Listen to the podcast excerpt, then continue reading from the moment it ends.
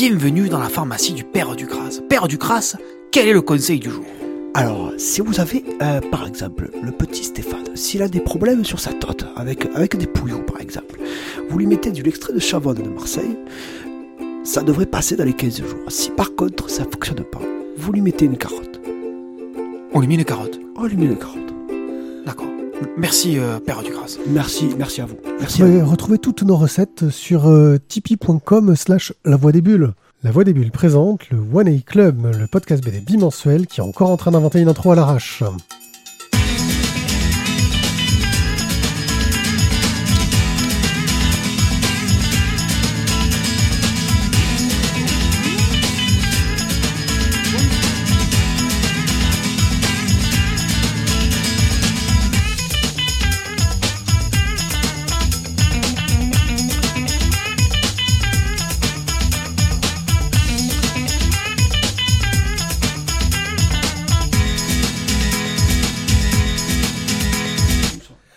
Coucou les gens, bienvenue au One A Club, euh, l'émission qui vous parle de bande dessinée. Ça Je parle suis- pas de conseil du soleil Non, on parle pas de Conseil du Soleil, on est, on est comme ça. Non, on va vraiment vous parler de bande dessinée. Je suis One A Pied pour BD du soleil alors pour m'accompagner. J'ai Tizak qui me coupe la parole euh, pour dire des conneries comme à son habitude. Tu fais ça si bien. Ouais, je le fais. C'est pour ça qu'on t'aime. Tisac le soleil. C'est que le soleil Laissez, laissez.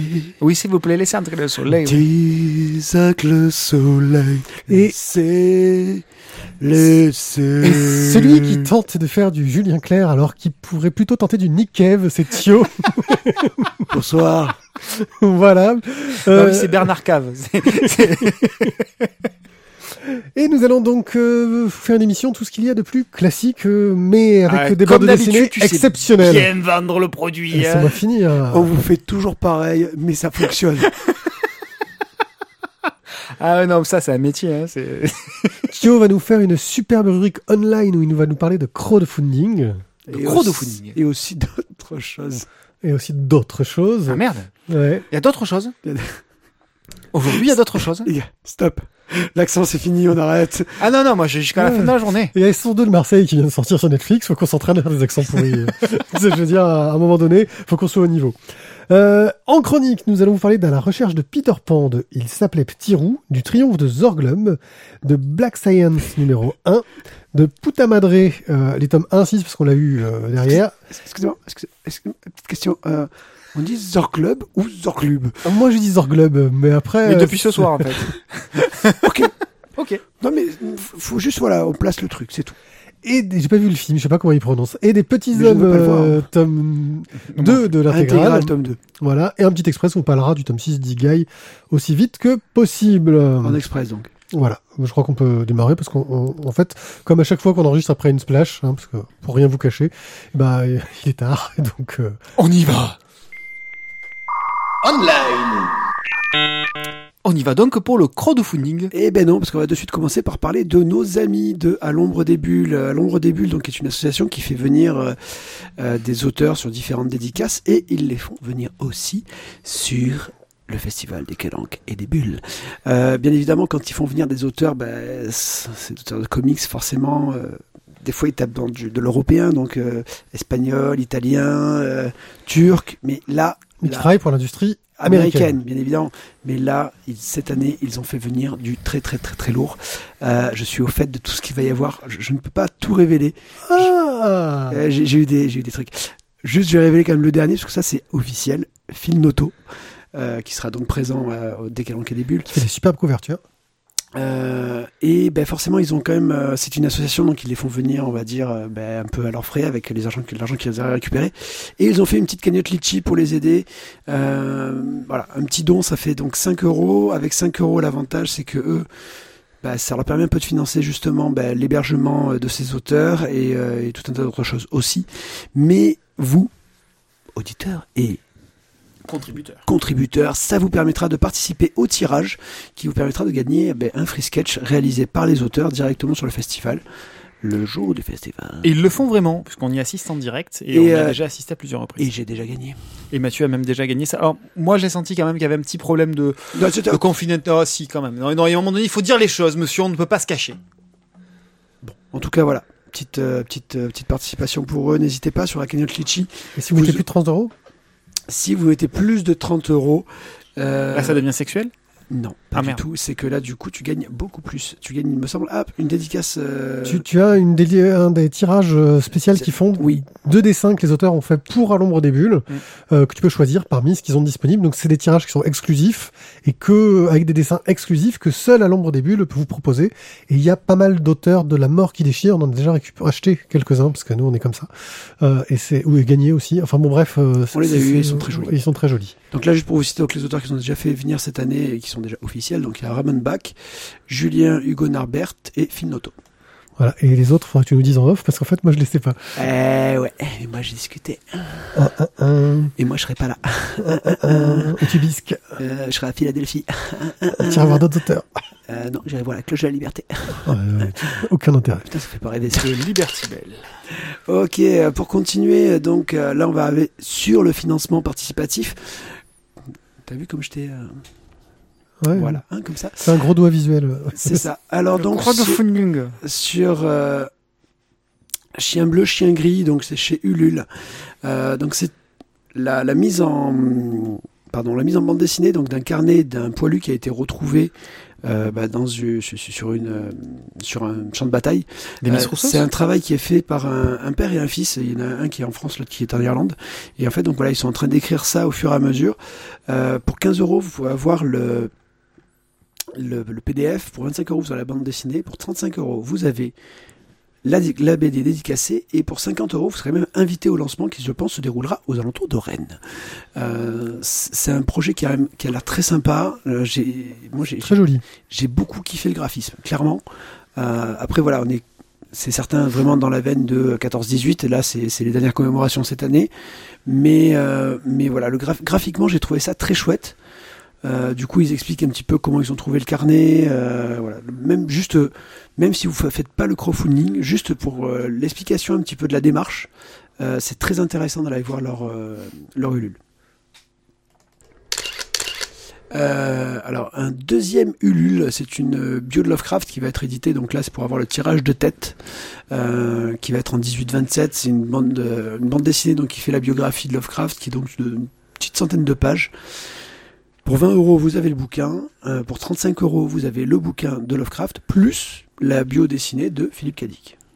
Et puis c'est des auteurs dans, qui, qui ont bossé là-dessus, on a déjà parlé. euh, Euh, c'est un petit bonus parce que là, c'est vraiment le tirage de tête, donc vraiment belle édition.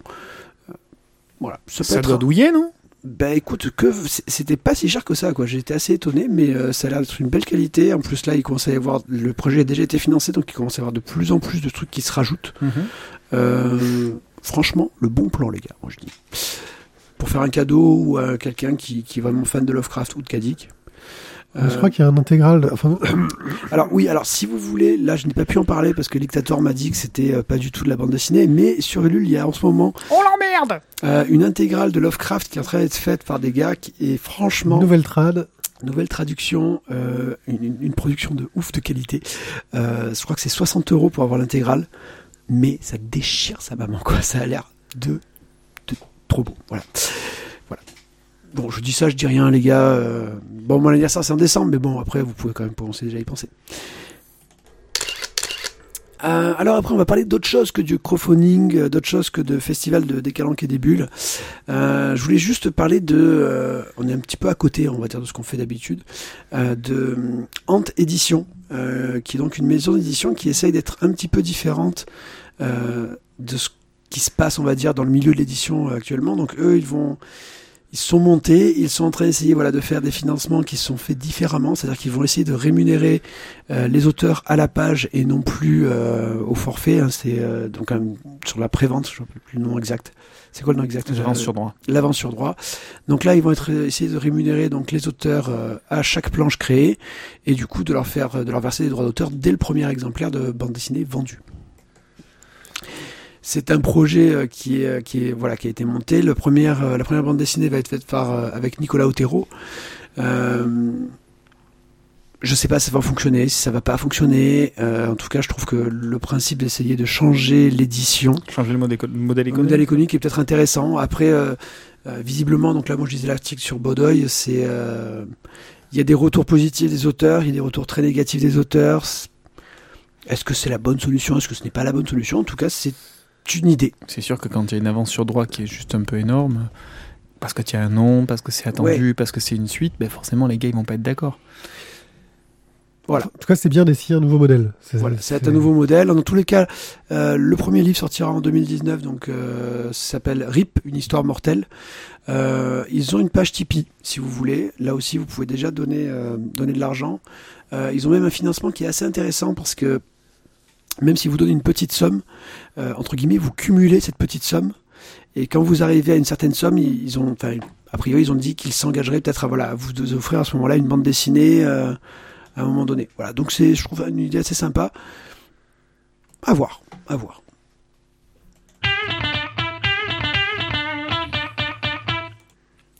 On va parler de la recherche de Peter Pan de Bernard Causé, qui est au scénario, au dessin, à la couleur, aux frites et aux saucisses. Euh...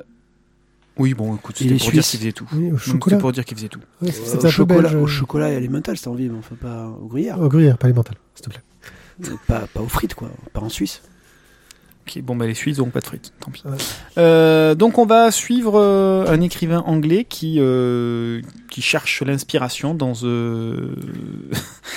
dans un village de la, dans un village valaisien qui est menacé par, par une avalanche. C'est, nous on a lu la, la réédition de, de, de, de, ce joli, cette jolie histoire euh, pour repartir sur la collection signée. Alors c'est quand même quelque chose qui Signé maintenant... Chez... Voilà, une belle collection.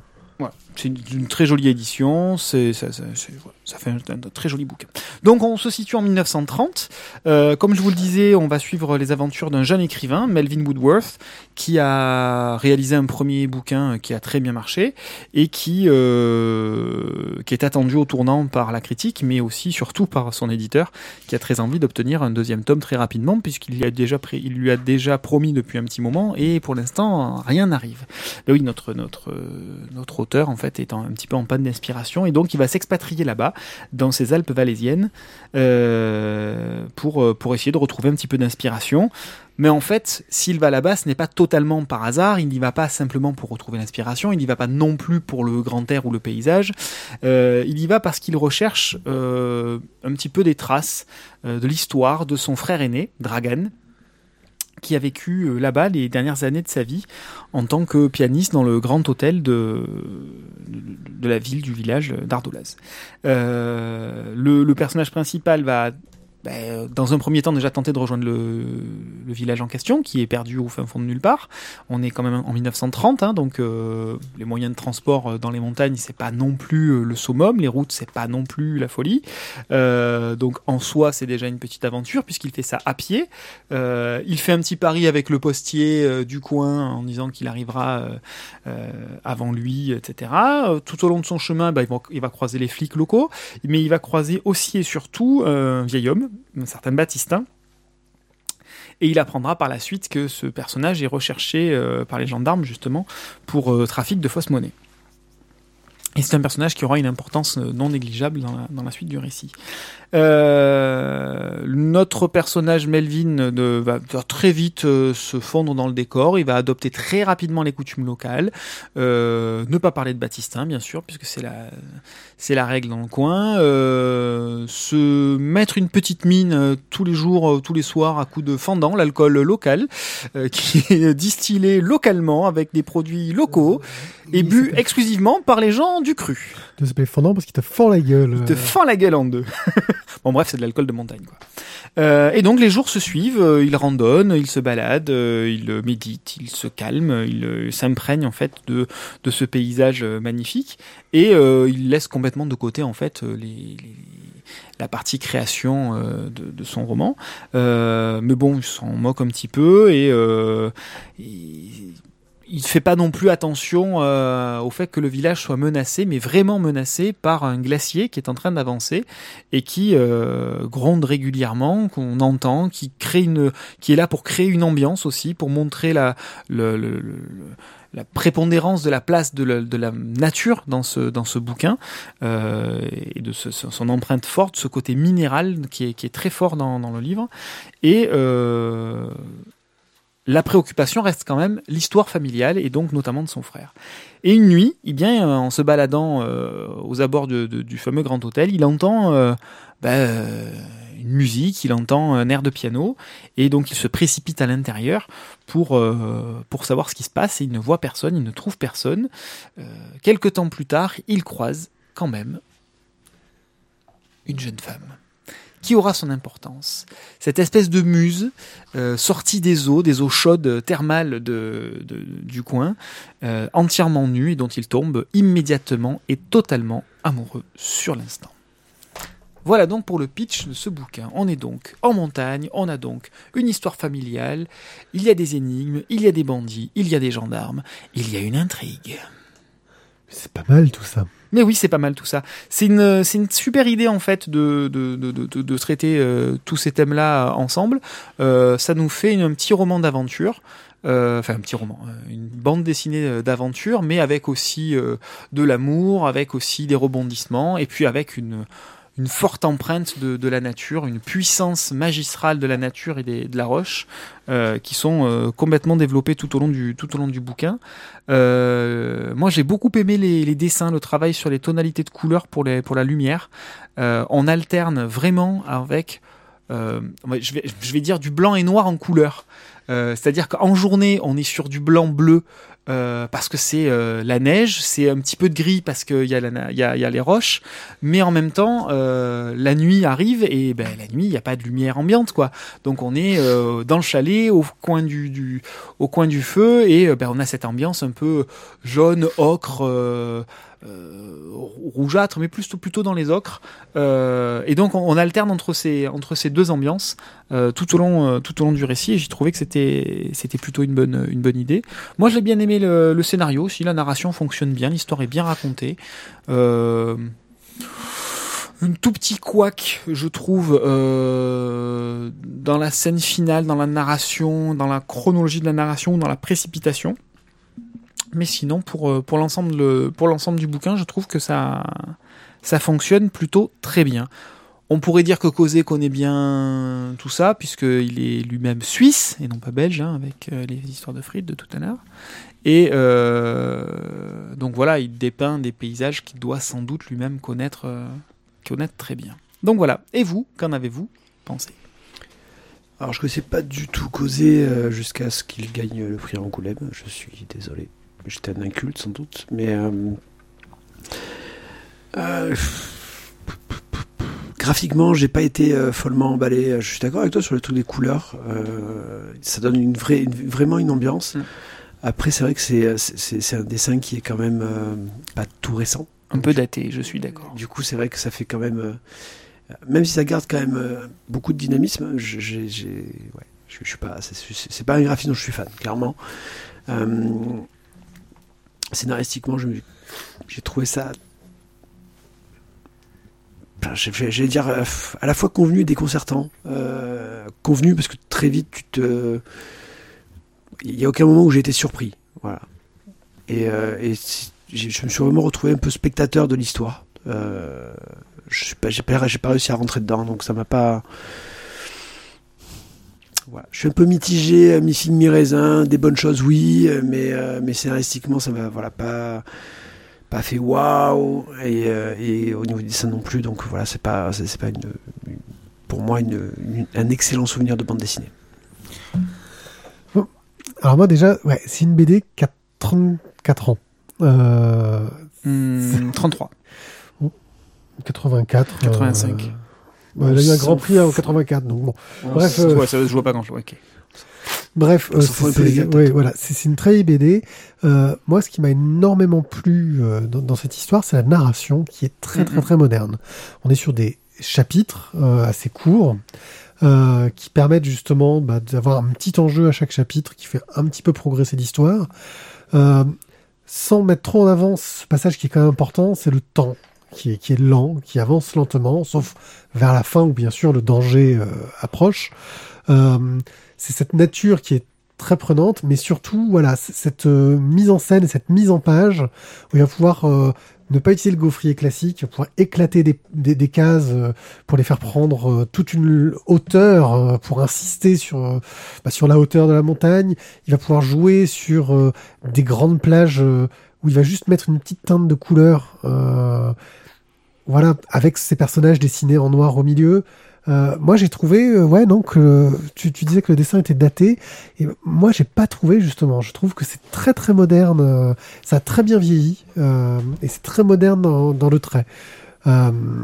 Après, effectivement, le scénario reste assez convenu, assez classique, mais euh, il y a une profondeur, il y a- il y, a une richesse derrière, au- au-delà, je pense, de ce premier, ce, ce fil conducteur assez, euh, assez léger en fin de compte. hein, il se balade dans la prétexte. montagne, euh, voilà. Euh, il y a une profondeur sur cette recherche bah, de, de l'identité, de, de, de ce qui arrive à son frère, qui en fait est, est quelque chose d'assez important en fin de compte. et de l'image qu'on peut avoir des autres et de l'image qu'on peut renvoyer euh, de, de soi-même aux autres.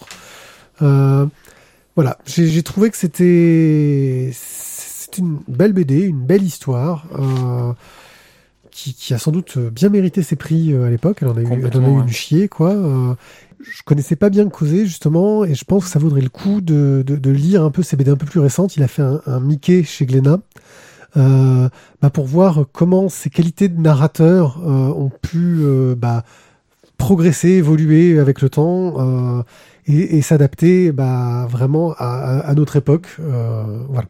Moi, je suis, d'accord avec toi. J'ai vraiment bien aimé la, la narration. Euh, vous savez, je suis vraiment pas fan des choses qui sont un peu vieillottes, un peu anciennes. Euh, là, pour le coup, moi, ça m'a pas choqué, ça m'a pas gêné. C'est un bouquin, voilà, comme tu le disais, qui a, qui a plus de 30 ans. Et euh, oui, voilà, euh, je suis d'accord, Matt, il y a des choses, on se rend compte que ça a un petit peu vieilli. Maintenant, le travail sur la couleur et le travail sur la narration est tellement bon que finalement, moi, ça m'a fait passer euh, largement la pilule, ça m'a pas du tout bloqué. Euh, en plus, euh, je trouve que sur la profondeur, on est sur des thématiques bon que j'aime beaucoup, mais qui sont bien traitées sans être un peu lourdingues et, euh, et pompeuses. Euh, finalement, notre personnage principal, il est en quête de lui-même. Le, petit vieux, il est sur la rédemption. Euh, la jeune fille, elle est sur euh, trouver sa place euh, avec quelqu'un d'autre, parce que pour l'instant, c'est une espèce de, muse perdue dans un espèce de jardin d'Éden au fin fond des montagnes. Mais elle n'a pas trouvé sa place, elle sait pas quoi faire de sa vie. Voilà. Et puis il y a aussi être. être en vérité, être dans la vérité, être face à soi-même, supprimer les mensonges, parce que finalement, lui en tant qu'auteur, il a l'impression d'être euh, d'être dans le mensonge permanent. Euh, pour ceux qui liront le bouquin, vous verrez que l'histoire familiale est elle aussi empreinte de, beaucoup de mensonges et de peur de déception. Et c'est tout ça qui s'entremêle euh, dans la réflexion sur soi-même, sur comment je gère la pression familiale, comment je gère l'éventuelle déception de, de la famille, comment j'arrive à me réaliser et à être en accord avec moi-même.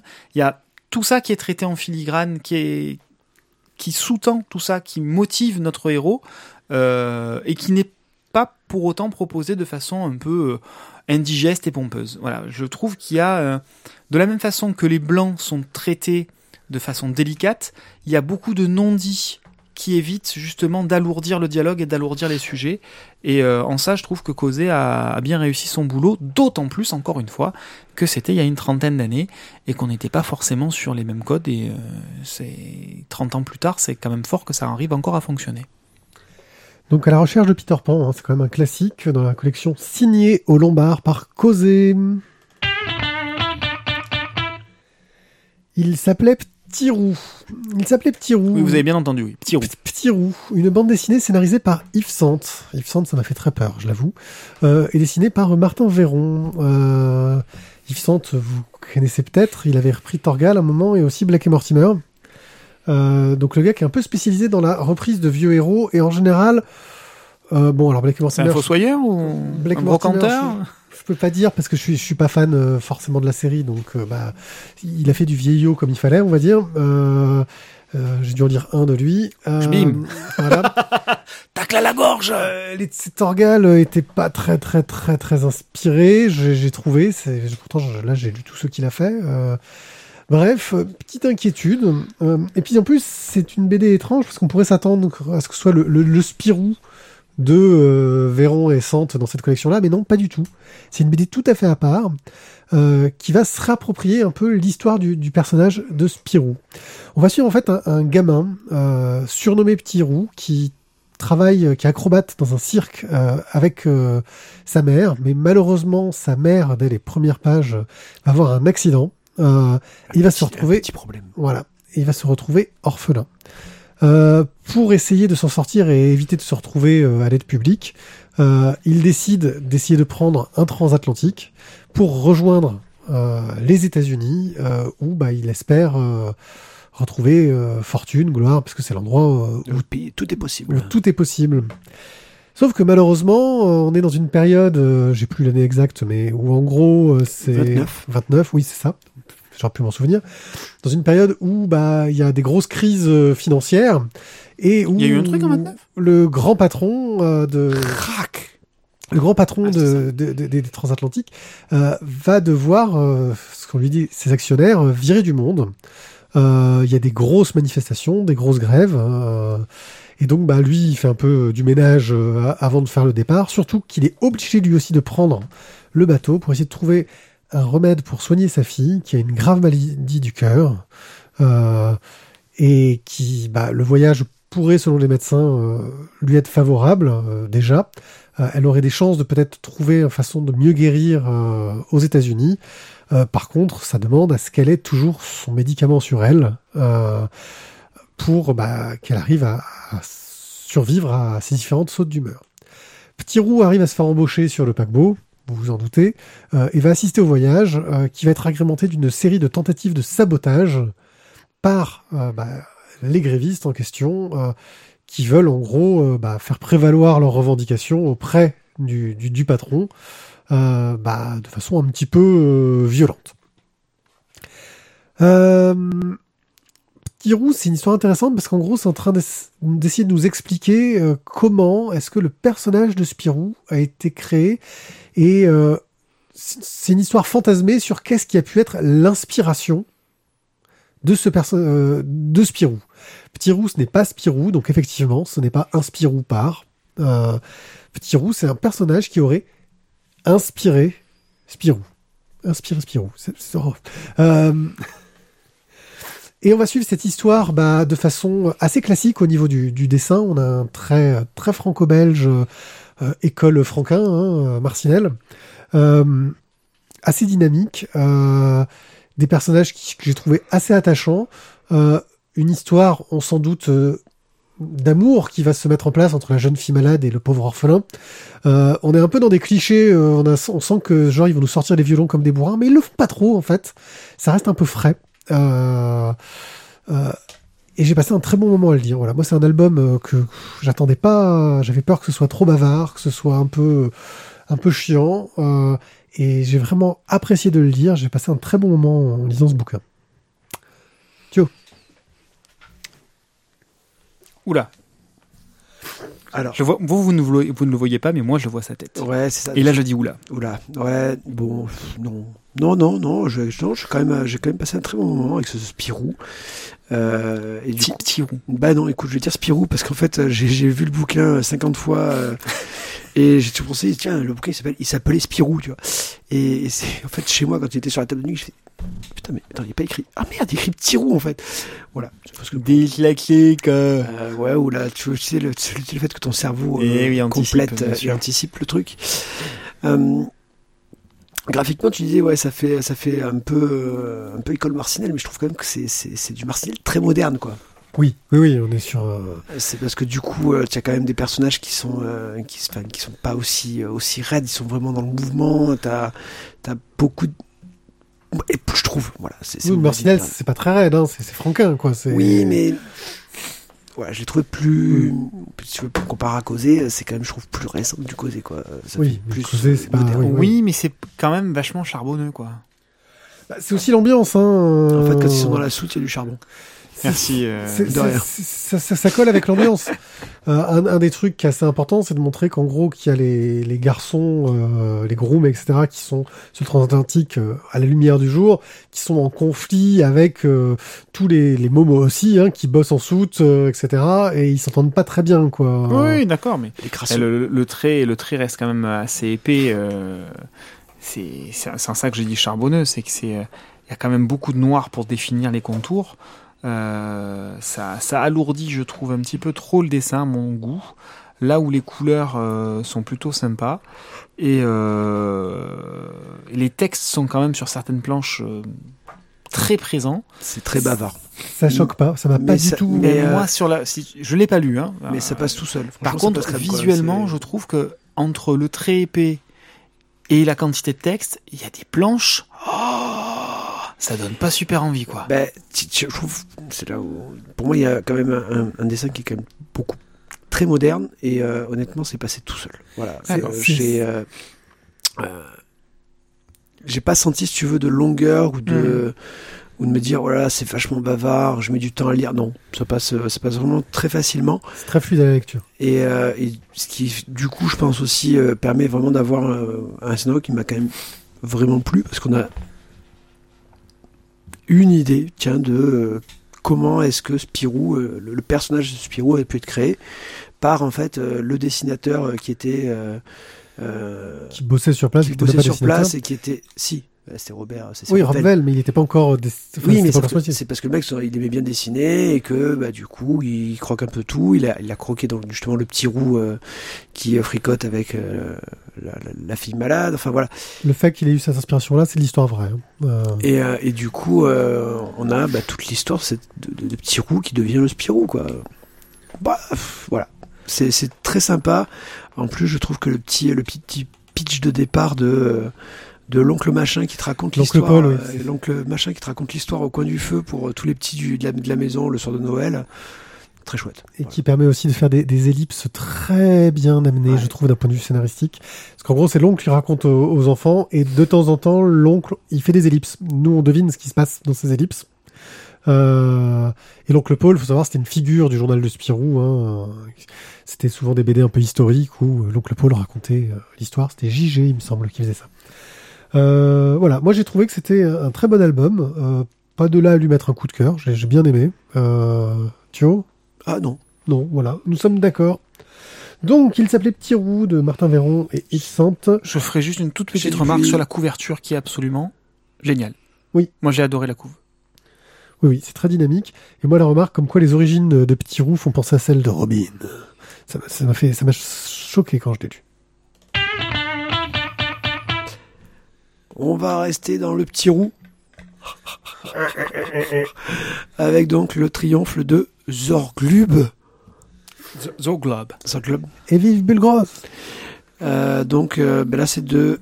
Alors pardon, désolé. Cossus, Santenac et Bokeh. Toujours chez Dupuis. Euh, ceci n'est pas tout à fait la BD du film Les aventures de Spirou et Fantasio au cinéma le 21 février 2018. Et bim dans ton cul. Alors, bon. Donc c'est pas Spirou d'après, c'est une aventure de Spirou. Je sais pas Hors réussi série, clair- on est dans leur série série. HS, euh, ouais, voilà, on est étrange. Chier. Euh, Commercial? Pardon, je l'ai- je l'ai dit? Je... ah, pardon. Non, mais tout à fait commercial. Tout à fait commercial, je pense. euh, c'est c'est entendu. Donc on va commencer l'histoire avec euh, ben, Fantasio qui est en train d'essayer de passer, euh, qui passe un casting en fait pour jouer le rôle de Fantasio dans le film Spirou et Fantasio. Ben oui, parce que Spirou et Fantasio, comme c'est des, reporters, euh, ils sont tellement célèbres qu'on va faire un film qui euh, justement donc adapte leurs aventures. Bah, le problème c'est que ils ont vieilli, ils ne sont plus aussi jeunes qu'avant. Euh, Fantasio, bah, un petit peu de calvitie, il a un peu de bide. euh, il s'est laissé aller quoi. Euh, Spirou, bon bah lui c'est pareil quoi. hein, il a toujours. Ah bah non, en fait lui c'est toujours pareil. Lui il a toujours sa gueule d'ado quoi. Ça ça n'a pas changé par contre. Euh, et bon bah ils vont essayer justement de voir un peu comment se passe ce film et puis euh, surtout de voir euh, qu'est-ce qu'on dit d'eux dans ce film. Bon là ils découvrent que finalement ils ont des caractères totalement à chier dans le film. Et là c'est pas possible. voilà, ils deviennent des gens exécrables dans le film. Ils disent non, il faut qu'on y aille. Donc, ils vont sur le tournage et là, ils vont rencontrer donc le producteur, acteur principal qui joue le rôle donc de Zorglub. Et bon, je, je, je raconte plus ou je m'arrête là, tu penses? Bah, tu peux dire qu'il commence à se passer des choses étranges sur le tournage. euh, Oui, ils sont à deux doigts de mourir à chaque fois, mais bon, en même temps, pour Spirou et Fantasio, c'est du classique. Voilà, faut pas non plus. euh, Bon, forcément, le triomphe de Zorglub, on se dit, il va y avoir le triomphe de Zorglub. Vu qu'il est producteur de film, si le film fonctionne, il va enfin gagner quelque chose. ah.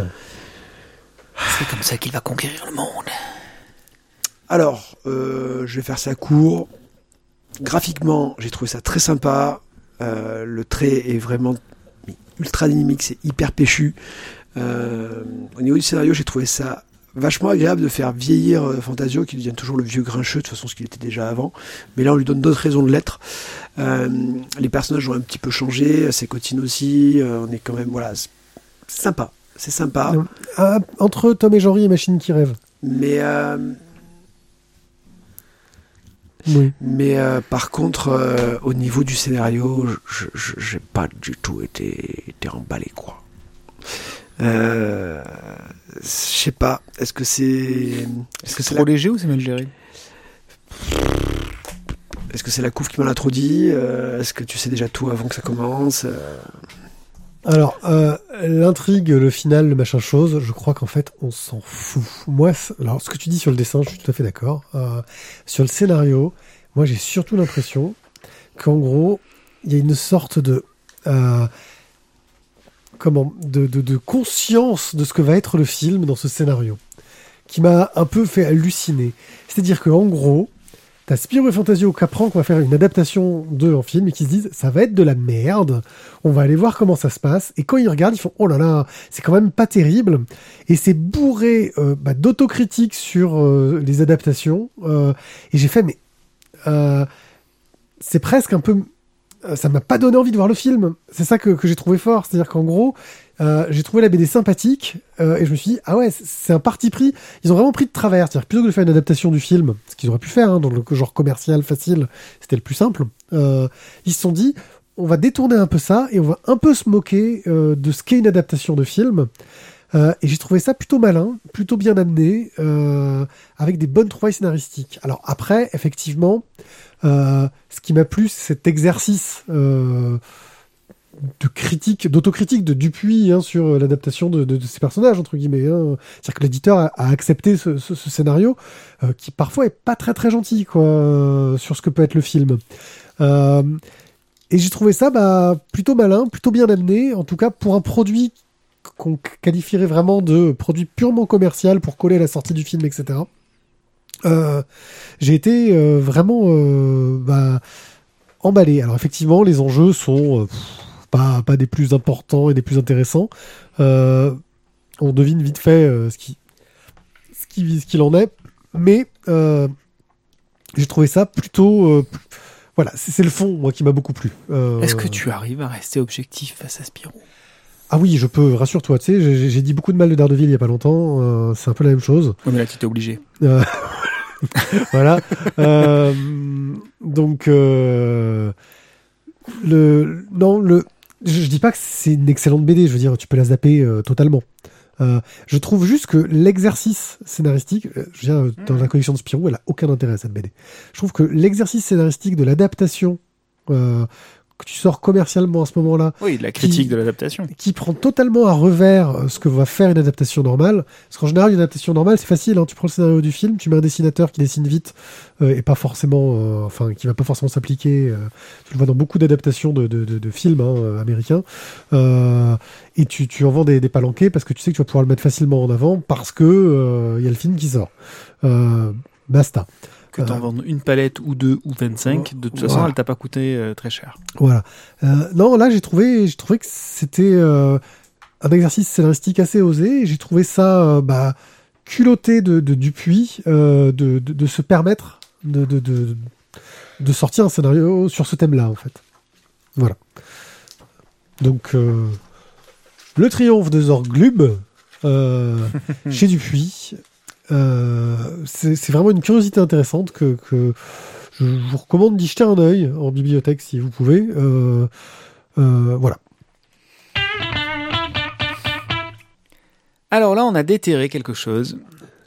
On est allé chercher en fait dans les, si je me trompe pas, dans les vieilles trouvailles que Mathieu voulait acheter à un moment donné. C'était moi. C'est pas ça? Non, c'est toi? Ça faisait pas partie de la liste de ce que tu voulais et que- qui Non, a été c'est déterré. ma liste à moi. C'est ta liste à toi qui a été déterrée. Donc effectivement, on est sur un bouquin qui est sorti fin 2014, début 2015, je crois, un truc comme ça. Euh, qui s'intitule donc Black Science de Carib Ancilla. Donc déjà, on pose tout de suite le truc. Hein. Ça va aller, ça va être le bordel. Ça va être la... Hein?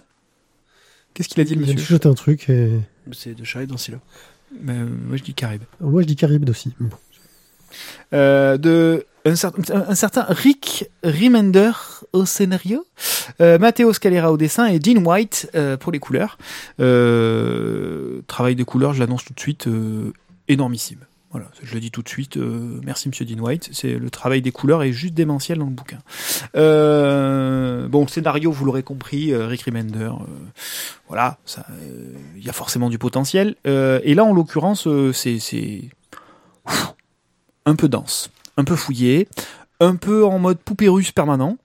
Euh, c'est complexe. Alors, je vais essayer De résumer le début. de résumer le début euh, en vous annonçant tout de suite.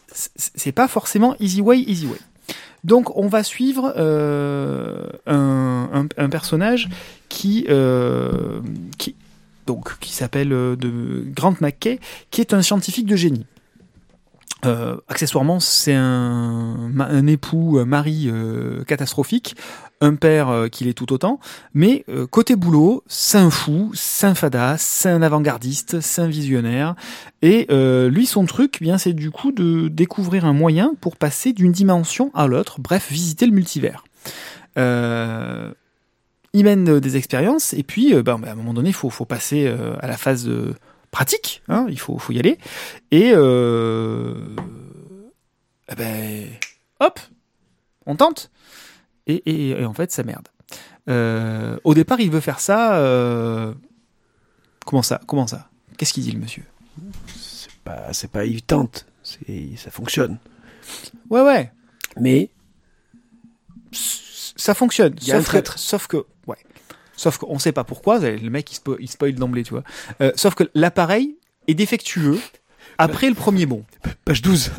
Page 12, il y a quelqu'un a saboté le truc. Il y a un traître. Page 12. Ok. Ah, putain, j'ai, vachement, vachement spoilé, suspense tout de suite. Bref, euh, l'appareil est défectueux après le premier bond. Donc ça marche, mais pour l'instant, ils sont un peu emmerdés parce qu'ils comment faire pour retourner au, à notre endroit de départ? Alors pourquoi ils voulaient, ils voulaient se balader? C'était pas pour aller cueillir des pâquerettes, bien évidemment. Euh, ils voulaient aller visiter donc euh, les univers parallèles pour récupérer des ressources, pour récupérer de la technologie, récupérer des inventions. Mais tout ça non pas à des fins commerciales ba- basiques initialement, mais vraiment pour améliorer les conditions de vie euh, des contemporains. Donc, euh, bah, c'est c'est- louable, c'est c'est joli, c'est beau, ça part d'une d'une profondeur de de- d'âme Pas euh, forcément énorme. l'objectif des financeurs. Hein. Je, je- enfin, je- Ça, c'est ça, c'est pour le scientifique, c'est pour Grant McKay. je vais quand même juste euh, mettre un petit doute. Quand même. Euh, il est en train d'expliquer que, grosso modo, pour que son monde vive, il a créé une machine qui lui permettra d'aller dans d'autres mondes, prendre ce qu'il veut, pour le ramener chez lui. Pour aller piller les autres mondes. Grosso modo, en fait, on va piller d'autres mondes, d'autres réalités, pour faire survivre la mienne. Je suis pas sûr que c'est vraiment de la grandeur d'âme. c'est un- Mais bon.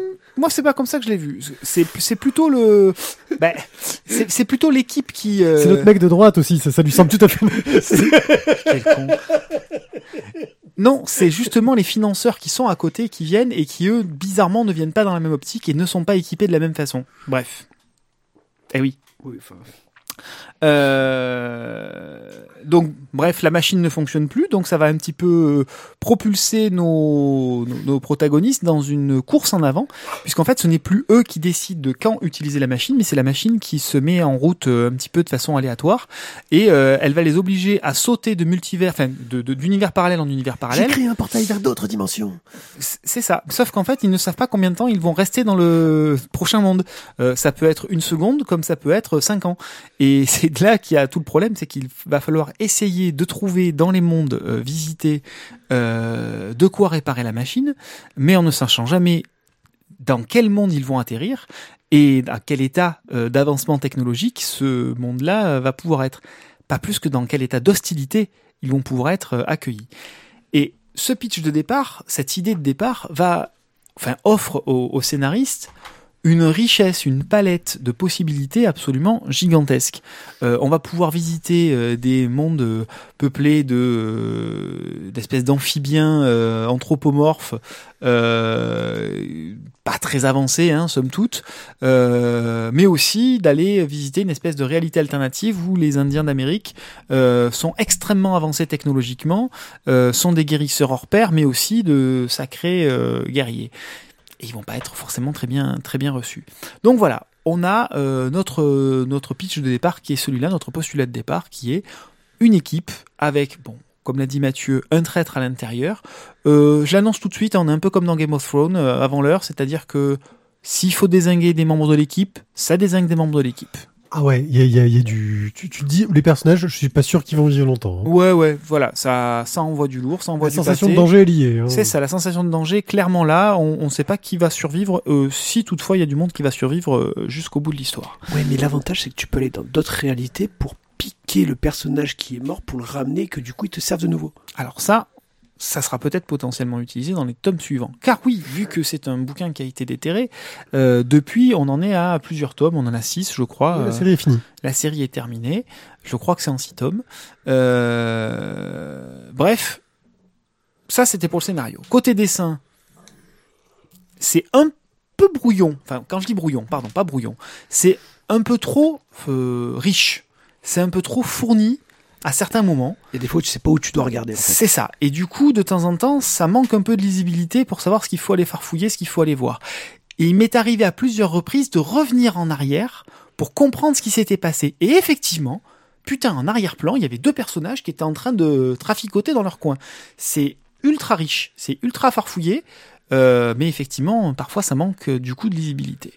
Euh, les couleurs, bon bah, c'est péchu, c'est euh, vif, c'est euh, c'est ultra travaillé. euh, voilà, moi j'ai. Ah ouais, non mais voilà, il y, a- des scènes qui sont absolument terribles, quoi. Absolument terribles. Il y a un jeu sur les lumières, sur les ombres. Voilà, c'est très bon, très péchu. Hein, ça galope quand même pas mal. Même si finalement les personnages restent dans un périmètre relativement resserré autour de la machine, parce que bien sûr, bah, il faut la protéger. Hein. Puis il faudrait pas qu'elle reparte sans eux. faudrait pas qu'elle reparte sans eux.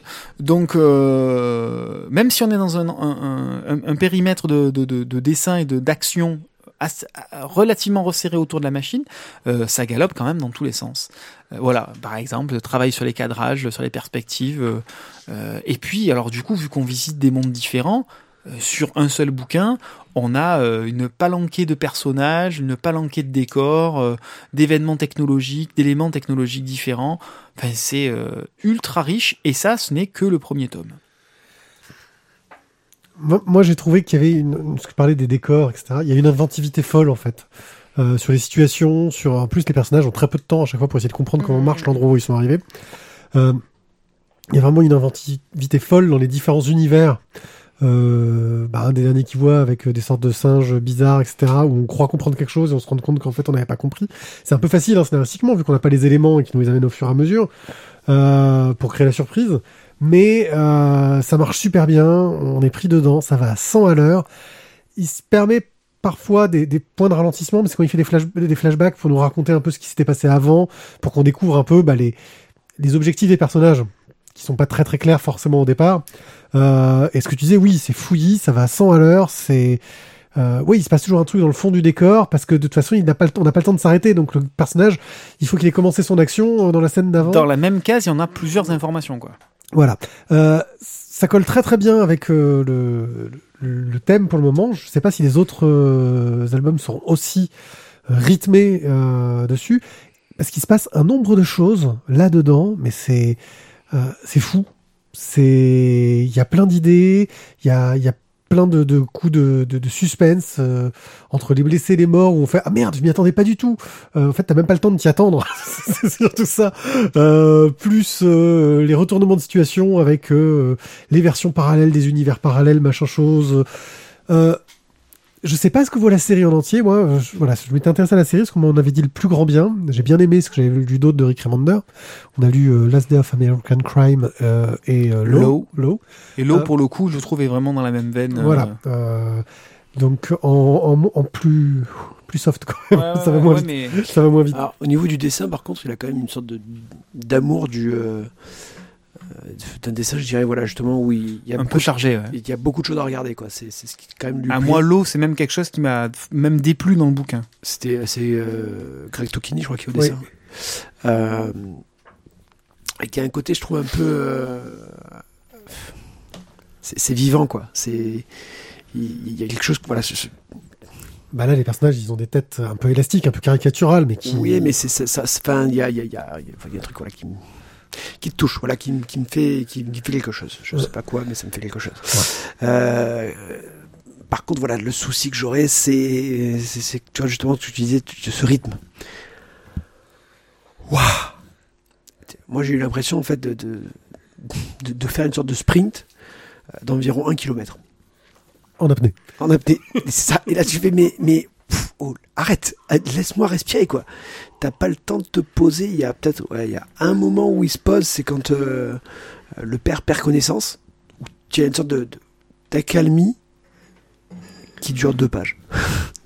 C'est c'est énorme. C'est ouais, mais, mais justement, je, je- je- j'ai peur que ce soit un rythme usant quand même. Si on a six tomes comme ça, euh, c'est- ça fait un peu pim pam poum poum pim pam, ça explose de partout. Voilà, c'est peut-être un rythme un peu haletant.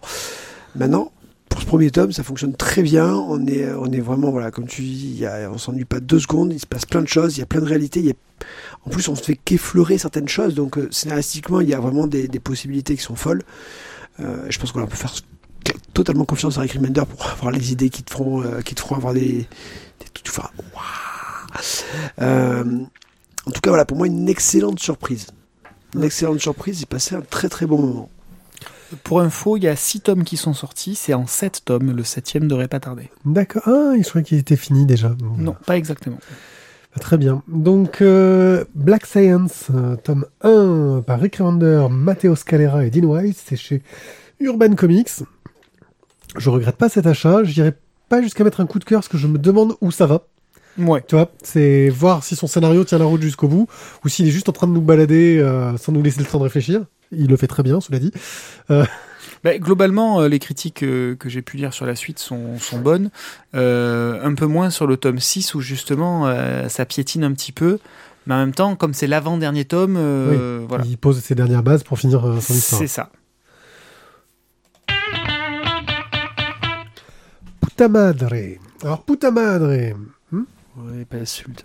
Quoi putain merde. Ouais. Et Tu vois, lui, il le fait à la Corse. C'est pas l'hispanique, Ouais. c'est la... il le fait à la Corse. Donc, c'est un spin-off de Mutafukaz. Mutafukaz, euh, série que j'aurais bien aimé suivre, mais qu'à l'époque, euh, j'avais un peu, j'étais un peu passé à côté. Euh, Ça arrive, qui hein, avait lancé le meilleur, label 619 euh, chez Ankama. Euh, et qui va être adapté en film euh, là très bientôt. Euh, En film ou en d'animation. série Film d'animation. En film d'animation? Ouais. Euh, Euh, Interdit au moins de combien Ah ouais, plein. C'est scénarisé par euh, Run et dessiné par Neyef. Et ça nous raconte, euh, je pense, n'ayant pas lu Mutafukaz, les origines d'un des personnages de Mutafukaz, dont j'ai oublié le, le prénom, qui s'appelle Jésus, Jesus. Chez Jesus. Jesus. Euh, et ça nous raconte sa vie. On commence à voir euh, sa vie en tant que- qu'enfant, euh, où il grandit dans un bled paumé euh, de merde, quoi, dans le fin fond des États-Unis euh, qui craignent. Euh, Avec une Non, c'est en. Californie, mais c'est. oui, New California. Mm. Voilà. euh, et il- ce gamin-là, en gros, se retrouve avec une situation pourrie. Il est accusé d'avoir tué son frère. Euh, et il se retrouve en prison pour ce crime. Et je ne vais pas vous dire s'il l'a commis ou pas, car ça serait spoiler la fin euh, de la Oh, première partie. Ouais. Hein Bah, vu qu'on chronique l'intégrale. Ouais, qui est sorti Alors, d'ailleurs. en si entier. vous ne voulez pas savoir pourquoi, bouchez-vous les oreilles. Bon, en gros, en résumé, euh, c'est sorti en six fascicules euh, dans un premier temps, et ça a été par la suite, euh, donc c'était six fascicules collector, etc. Et ça a été réédité en grand format, enfin format euh, Intégral. intégral euh, derrière. Donc, euh, en gros, euh, si vous voulez l'intégrale, euh, en gros, il était innocent, euh, le gamin. euh, c'est- en fait c'est sa mère qui a qui est responsable de la mort du petit. Voilà. Euh, et Et donc, sa mère a incité son fils aîné à aller en prison à sa place. Oui, c'est une mère sympa. Et donc voilà, ce jeune, il a une vie un peu de merde, et on va suivre euh, bah, un peu comment il se construit. Euh, en prison, il va se retrouver protégé par un gang latino. Euh, puis euh, il va se retrouver euh, sur la route euh, avec un ancien, enfin dans une caravane avec un ancien militaire qui va un peu lui apprendre ce qu'est la, la vraie vie, parce que ce gamin grandit en prison, il sort à ses 17 ans. Petit à petit, bah, il va traîner avec des motards, il va devenir catcheur, enfin pas, pas catcheur, il va faire de la lucha libre.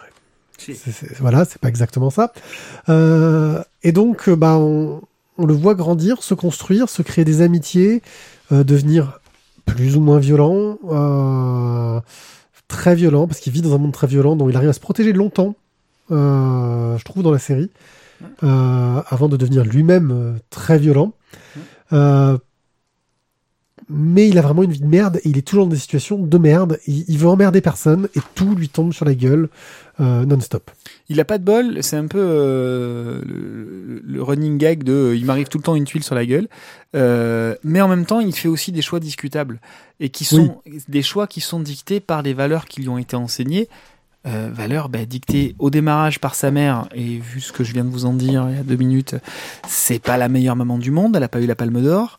Euh, puis ensuite, euh, bah, il a été élevé en prison et pas dans une prison pour enfants parce que euh, il y avait plus de place où il avait pas été ou non Parce que la loi américaine parce fait que que, la- les enfants sont jugés. non, non, non, non. Il, a, il, a, il avait d'abord été plus ou moins protégé, mais en fait, euh, il a été accusé. euh, enfin, le- son compagnon de cellule euh, bah, avait essayé de le violer. Donc, du coup, il avait, il a été balancé dans le grand bain.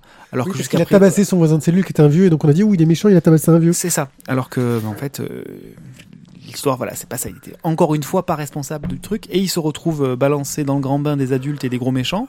Faut arrêter de lui chercher des excuses à un moment donné. Quand même. C'est ça. Non mais voilà. Mais après, lui aussi, il fait des, il fait des, des- il fait des mauvais choix, mais des choix qui sont édictés par les valeurs qu'il a appris en tout au long de sa, de, de sa jeune vie, quoi.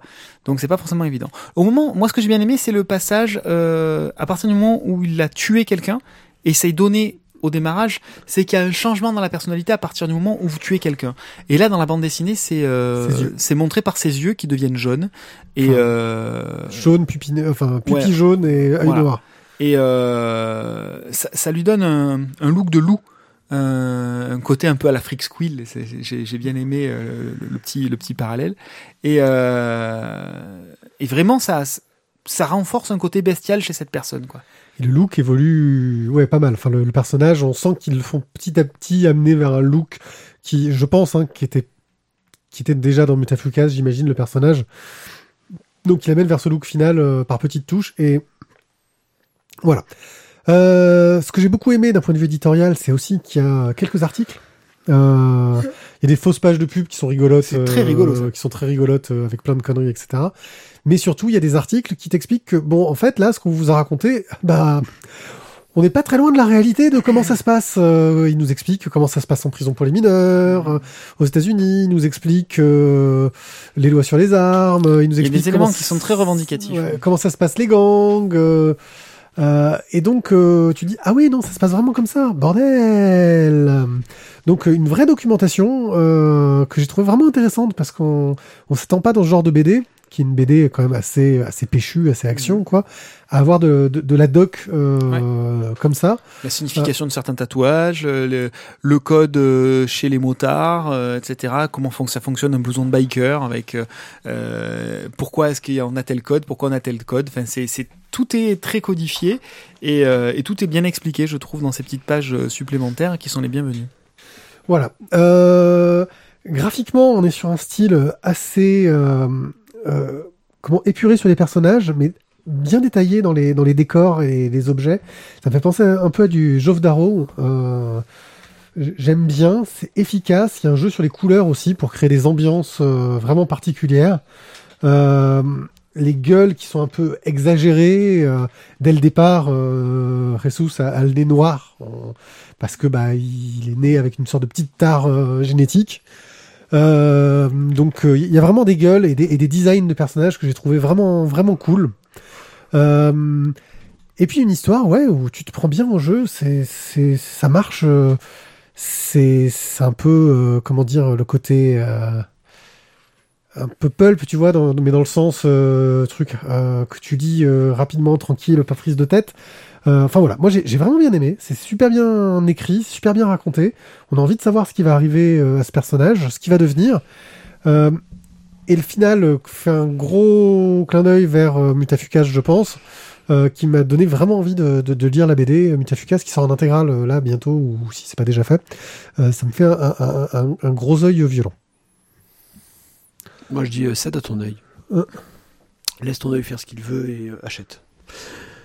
Euh, bah écoute, je vais pas, je, vais pas dire tout pareil que vous les copains, mais euh, mais bien emballé, bien bien plaisante comme lecture. Euh, moi donc du coup j'ai eu les six bouquins d'un coup.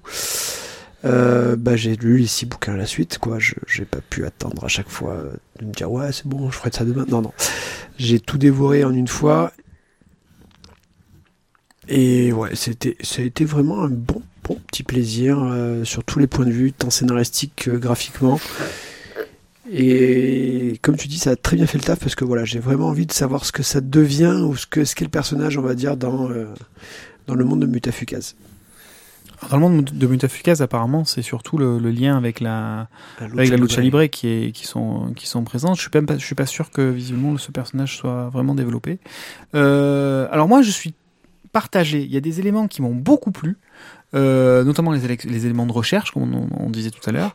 Euh, J'ai bien aimé euh, certains éléments ou la façon de traiter certains éléments, le dynamisme, etc.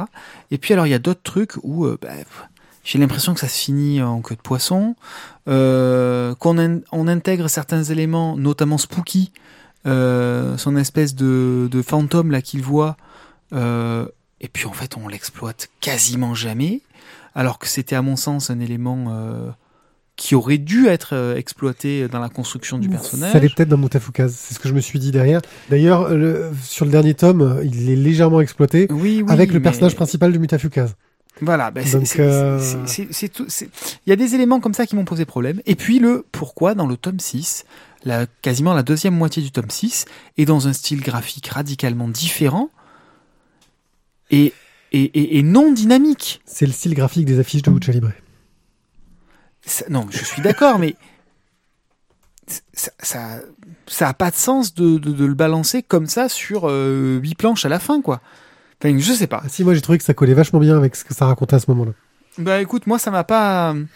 Moi, ça m'a pas choqué le changement de style. Ben moi ouais. Bah. Et du coup, je suis allé chercher s'il y avait eu un changement de euh, dessinateur, un accident, une maladie. euh, voilà. Ok, mais ça va, c'est bon. je veux dire, Donc euh, voilà, il y a des il y a des choses que j'ai trouvées sympas. Euh, après, sur ce que ça raconte, ça m'a franchement pas emballé. Voilà. Le la façon dont c'est traité, c'est bien fait. Euh, maintenant, le contenu ne m'a pas intéressé outre mesure, hormis une fois de plus les petites euh, fiches euh, euh, que j'ai trouvées très bienvenues sur les explications de trucs de droite et de gauche. Maintenant, c'est bien réalisé parce que, comme tu l'as dit, on a envie de connaître la suite malgré tout. Voilà. Donc euh, moi j'ai eu du mal à rentrer dedans. Le premier tome euh, j'ai galéré. Euh, et puis après quand j'ai attaqué la suite un petit peu plus tard, j'ai un peu plus j'ai carrément enchaîné les tomes. Donc effectivement je suis d'accord avec toi sur le fait que ça arrive quand même à t'attraper et à te donner envie de lire la suite. Mais sur le contenu, c'est plus sur la forme finalement que ça m'a plu que sur le fond quoi. Ok. Donc, euh, Puta Madre est par Run NAF. Euh, chez Ankama, label 619, vous pouvez trouver ça en librairie en intégrale parce que les fascicules, je pense que ça va commencer à être dur à trouver. Les Petits Hommes intégral tome 2 de 70 à 73, toujours chez Dupuis, donc fait par Céron. Seron, Entre Céron, autres. Entre autres, voilà. Euh, bon, oui, euh, voilà, les Petits Hommes, c'est un petit peu Madeleine de Proust avec, euh, avec les tuniques bleues. Bon. Ce qui est intéressant, je trouve, dans ces intégrales, c'est surtout qu'on va resituer euh, chaque album dans le moment de l'écriture où on en était à ce moment-là, comment ça a été construit, avec quel scénariste, euh, du coup que c'était édité d'abord euh, dans le journal et puis ensuite donc c'est passé en album entier. Bah, tout ça, je trouve que ça donne un contexte à chaque tome qui est quand même qui est quand même intéressant. Alors après, je ne vais pas juger la qualité donc des histoires. Je crois qu'on a dû Attends, c'est. oh, le, pas le, pas le troublant, c'est. Non, le troublant. non. Euh, C'est les le- petits hommes au toxiques. Ouais, les petits hommes toxiques, qui est donc le premier. Un des premiers en fait où on découvre que les petits hommes sont des petits hommes et que ils pourraient être une arme de technologie euh, pour réussir. Du rêve en poudre, on va chercher le nom du tome. Attends, je les ai peut-être pas derrière, je sais plus. Euh, voilà. Trois petites histoires de, des- des petits hommes. Euh, je ne serai pas euh, totalement euh, impartial et objectif. Euh, ça me plaît toujours autant, j'ai toujours kiffé. Je, je, je, je- je veux être Renault, quoi. Voilà, je, veux être Renault et, et je prends toujours autant Et de pourtant, elle n'est pas encore là. Non. Le personnage féminin de la BD n'est pas encore là. Comment elle s'appelait déjà? Ah, j'ai zappé. Euh... Sibyl. Oui, Sibyl, voilà. C'est, c'est- ouais. Euh, ouais, le contexte historique, euh, super intéressant. Donc, pour rappel, les petits hommes sont des hommes qui, suite à avoir touché un météore, sont devenus tout petits. Euh, et on reconstruit une société qui s'appelle S-Lapion, euh, qui sont reconstruire euh, à partir de ce tome-là pour faire S-Lapion 2. Euh, c'est intéressant au niveau de, du- du, justement du, contexte parce qu'en plus ils se permettent, vu le temps, d'avoir un regard critique sur ce qui se passait dans le journal de Spirou à l'époque. Alors, très critique, parce que franchement, Euh, ils, ils- ils envoient quand même. Voilà, donc euh, en gros, ils sont jamais euh, méchants, mais ils te disent, bah lui il aimait pas ça, alors il voulait pas que ça se passe comme ça. Euh, et tu apprends que bah, la série euh, a failli s'arrêter, elle plaisait pas forcément au créateur, au, au- au patron, qui voulait forcer euh, d'avoir un acolyte, sauf que le rédac chef de Spirou a changé et lui il aimait bien la série, alors il a essayé de trouver des, des forcings pour faire comprendre que la série était populaire. Euh, laisser Seron se démerder tout seul parce que le scénariste qu'on lui avait accolé de force, euh, il trouvait que ça collait pas. Euh, bref, tu vois, de, des bonnes petites guéguerres euh, intestines et Seron qui en gros lui faisait, d'accord, il, euh, il fermait sa gueule, il faisait ce qu'on lui disait. Ça devait être un jeune auteur qui se disait, non mais c'est bien, je suis publié dans Spirou, je, je, je, je gagne bien ma vie, je, veux pas être emmerdé. C'était à l'époque. Euh, c'est aussi le fait que ce soit vraiment une intégrale, c'est-à-dire que toutes les histoires courtes qui sont publiées dans, dans Spirou et qu'on retrouve pas forcément dans les albums sont présentes, et une intégrale chronologique. C'est là qu'on découvre que bah, dans ce tome-là, il y a euh, le tome 2 et le tome 8. Et le tome 8 euh, est avant le tome 2. Parce qu'il est sorti dans le magazine Spirou avant le tome 2. Pourquoi? Parce que euh, au niveau des publications, comme ils avaient ressorti en magazine certains tomes pour essayer de faire connaître la série et montrer qu'elle était populaire, ils pouvaient pas se permettre de ressortir en album. Ces tomes-là de suite. Et donc il y a eu des inversions. Et donc quand tu lis la série en format classique, euh, c'est un bordel dans l'ordre euh, par rapport à l'ordre chronologique. Ça, ça a l'air assez impressionnant à ce niveau-là. Bah, ça, c'est du coup les, les petits hommes toxiques qui ont été faits Ouais. avant euh, les guerriers du passé. Ouais. Alors qu'en fait, euh, le guerrier du passé, c'est le tome 3. Et les hommes toxiques, c'est le tome 8. Voilà. C'est un joli bordel, mais bon, finalement, t'en fous. Bah là, parce avec qu'il n'y a, pas- il a- il a d'histoire à suivre. hein. Intégrale en Là, voilà, pour le coup, c'est l'in- l'intérêt aussi de l'intégrale. On on n'est pas encore. euh, alors graphiquement, Sauron a commencé à trouver ses marques sur ses personnages, qui Mm. commencent à avoir leur, vraiment leur apparence. euh, euh, ils vont un peu se dynamiser, se moderniser avec le temps, mais on, voilà, mais on a déjà quelque chose qui, qui fonctionne bien. On retrouve un peu de ces trouvailles graphiques qu'ils utilisent de temps en temps, mais vraiment avec parcimonie. Euh, les bulles qui vont être dans le désordre quand les personnages sont la tête en bas, euh, ce genre de choses là. Parce que moi, ce, que, ce qui m'a toujours marqué dans les petits hommes, que, dans le souvenir que j'ai, c'est que c'était bourré d'inventivité graphique l'album que tu vas lire euh, dans, dans le sens calendrier, quoi. Les, les albums où ça tourne en cours de route, euh, des trouvailles sur la couleur, sur. euh, Enfin, il avait beaucoup d'idées, euh, je trouvais dans ce film. C'est ce que j'avais toujours adoré chez Sauron. Là, on, on voit des prémices. J'ai été un peu plus emmerdé par le par le, le scénario de la plupart des histoires, où j'ai trouvé que d'un point de vue de la construction, je parle des, des grosses histoires, hein, je trouvais que d'un point de vue de la construction, bah oh ça pêchait pas mal en fait. Alors peut-être que à l'époque ça, choquait pas. Euh, mais là malheureusement tu te retrouves avec euh, en gros euh, les petits hommes ont une mission ils doivent aller du point A au point B. Et en gros bah au point A t'as la situation de départ ça prend deux minutes. Le point B enfin ça prend trois pages. Le point B la fin ça prend trois pages. Et au milieu c'est oh là là il nous faut un véhicule on va chercher de l'essence oh là là, on a un problème pour trouver de l'essence. Et t'as l'impression que c'est des péripéties qui sont rajoutées un petit peu euh, sans faire progresser l'histoire. Euh, de façon un petit Pour peu artificielle. C'est l'impression que ça donne. Euh, alors que bah, c'est peut-être aussi une technique d'écriture, un manque de maturité euh, dans l'écriture aussi, où maintenant, bah, c'est ce que tu fais aussi dans une BD. Tu sais que tu vas faire 46 planches, tu vas faire du remplissage pour qu'entre la résolution et le début, il se passe quelque chose, mais tu t'arranges pour que ton intrigue progresse et que chaque péripétie amène quelque chose à l'histoire. Et là, ça n'a pas été trop le cas, euh, et ça m'a un peu déçu là-dessus. Euh, voilà, et puis on sent aussi que Sauron s'intéresse beaucoup aux autres personnages que ces personnages principaux qui bah sont là mais euh, genre euh, sur le brontoxy euh, sur les comment euh, les, les guerriers du passé on sent qu'il s'intéresse beaucoup plus aux guerriers du passé que à ces personnages principaux qui sont très peu présents en fin de compte. Bah, parce qu'ils sont beaucoup plus drôles. oui ils sont beaucoup plus drôles euh, ils s'amusent là-dessus. Euh, ouais alors j'ai j'ai trouvé ça euh, avec le recul euh, bah j'ai été un peu déçu parce que j'avais j'avais un bien meilleur souvenir des petits hommes. Maintenant euh, ça reste dans des contraintes d'époque qui sont très particulières et d'un point de vue bah, patrimonial au niveau de, de ce que ça fait en tant que tome d'intégral, euh, ça reste un, un très bel objet et quelque chose euh, bah, de, de super intéressant. Alors, sans mentir en plus que voilà, il faut bien se dire qu'on est au début des petits hommes. Donc Oui. euh, les, souvenirs qu'on a sont plus des histoires aussi qui sont quand même beaucoup plus récentes. Exactement. Euh, je crois que les derniers tomes sont sortis dans les années 90, donc euh, ma vraie question, c'est comment ils vont faire dans l'intégrale pour les crossovers? Parce que Sauron a fait des crossovers avec euh, les Centaures et les Scramustaches. Scramustache et Centaure, ouais. Ouais. Donc euh, Centaure, une série de lui, Scramustache, une série pas du tout de lui. Il avait fait du crossover. Je sais pas du tout comment ils vont amener ça dans l'intégrale.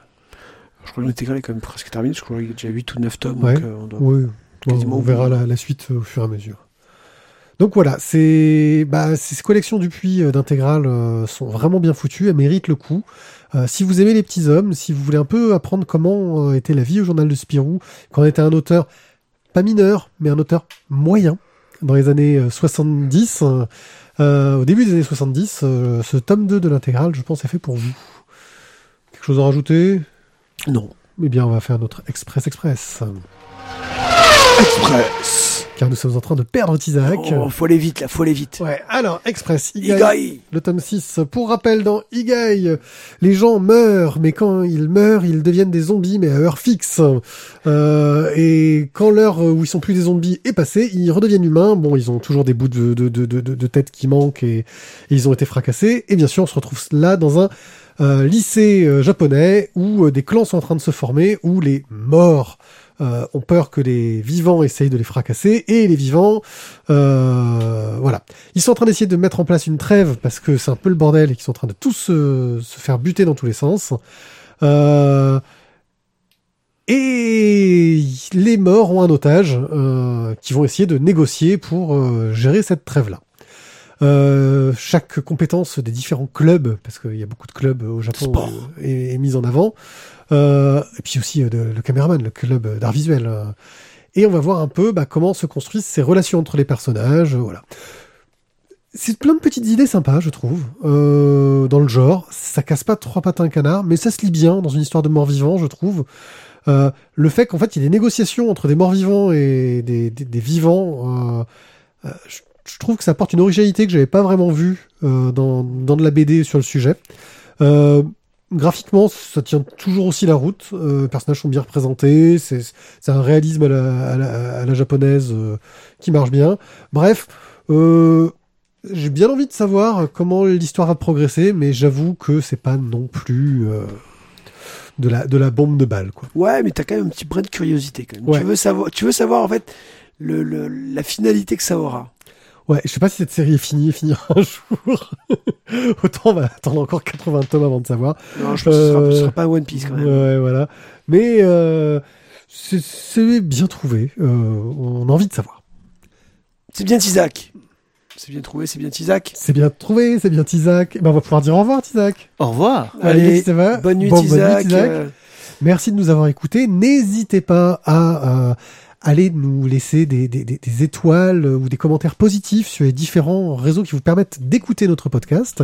N'hésitez pas à cliquer sur les images euh, des bandes dessinées euh, dans les articles sur lavoidesbulles.fr car elles nous permettent de profiter des liens affiliés Amazon et de nous acheter des bandes dessinées bah, pour euh, faire des festivals par exemple et puis aussi de nous acheter un peu de matériel. Mais si euh, vous trouvez ça un peu trop compliqué, vous pouvez tout simplement aller sur le Tipeee de la Voix des Bulles où vous allez pouvoir eh ben, décider de nous donner un petit peu d'argent, un euro par émission, voire plus, et puis dire que, oh, un euro par émission, mais s'ils font 50 euros par émission, ça nous fait chier. Alors vous dites, non, mais moi je veux pas donner plus de 3 euros par mois. Vous avez le droit de le faire aussi, et vous pouvez abandonner à tout moment, il n'y a aucun engagement de votre part. Et nous, bah, ça nous donne un grand coup de main, ça nous aide à acheter du matériel et à maintenir euh, tout notre équipement en état. Merci encore à vous de nous avoir écoutés. On se retrouve très bientôt pour une nouvelle émission. Le festival des Calanques début l'approche. Et on pense que bah on va encore vous faire un truc de la mort qui tue. Euh, sur ce, je vous dis à bientôt. Ciao ciao Bye bye